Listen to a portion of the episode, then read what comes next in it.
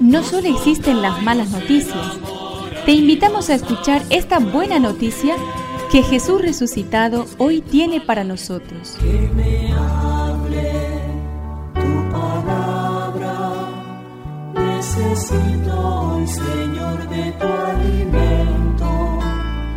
Hoy en todo el mundo se escuchará esta palabra.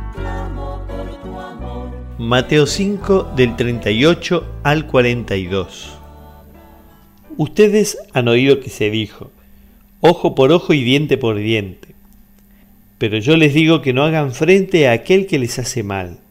Al contrario, si alguien te da una cachetada en una mejilla, preséntate también la otra. El que quiera hacerte un juicio para quitarte la túnica, dale también tu manto. Y si te exige que lo acompañes un kilómetro, camina dos con él. Da al que te pide y no le vuelvas la espalda al que quiere pedirte algo prestado.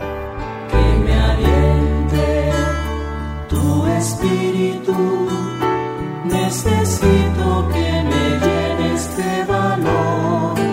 Señor, recibo tu humanidad resucitada y algo cambia en mí.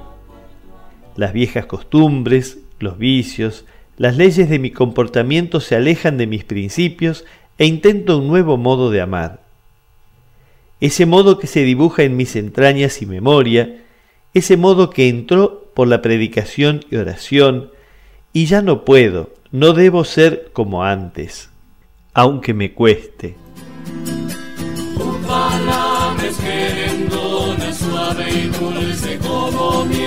Es una contribución de la parroquia catedral para este año misionero diocesano.